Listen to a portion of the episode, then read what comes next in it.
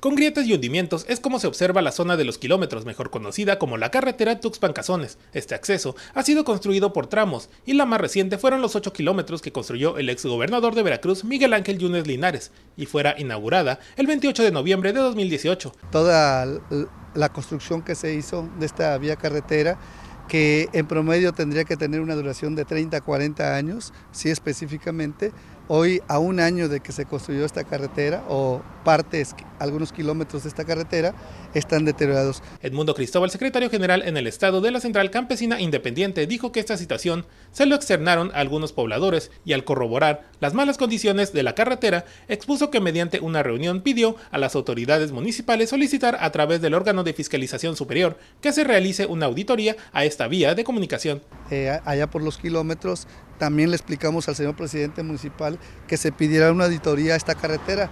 ¿Y esto por qué? Porque si bien es cierto en pláticas que hemos tenido en la CIOP, en Gobierno del Estado, ¿sí? la Secretaría de Infraestructura y Obras Públicas, nos han comentado que por instrucciones del gobernador esta carretera se va a, culminar, se va a terminar los trabajos.